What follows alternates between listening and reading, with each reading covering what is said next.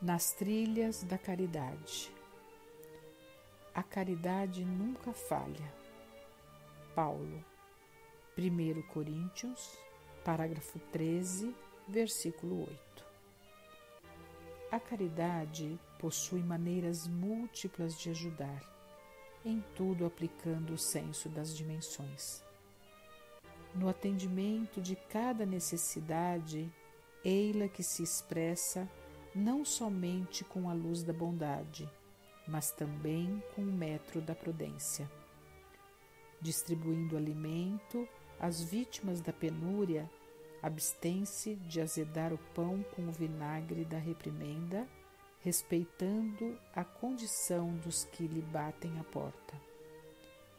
Medicando o enfermo, não lhe exige atitudes em desacordo com os desajustes orgânicos em que o socorrido se veja, e sim escolhe os melhores gestos de tolerância e compreensão, de modo a servi-lo.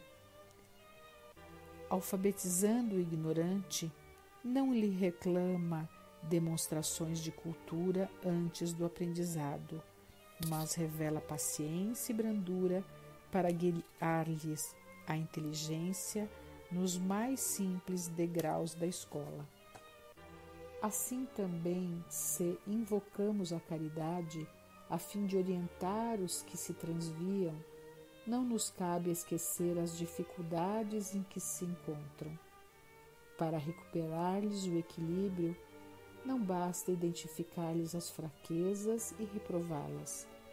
É imprescindível anotar-lhes a posição desfavorável e socorrê-los sem exigência.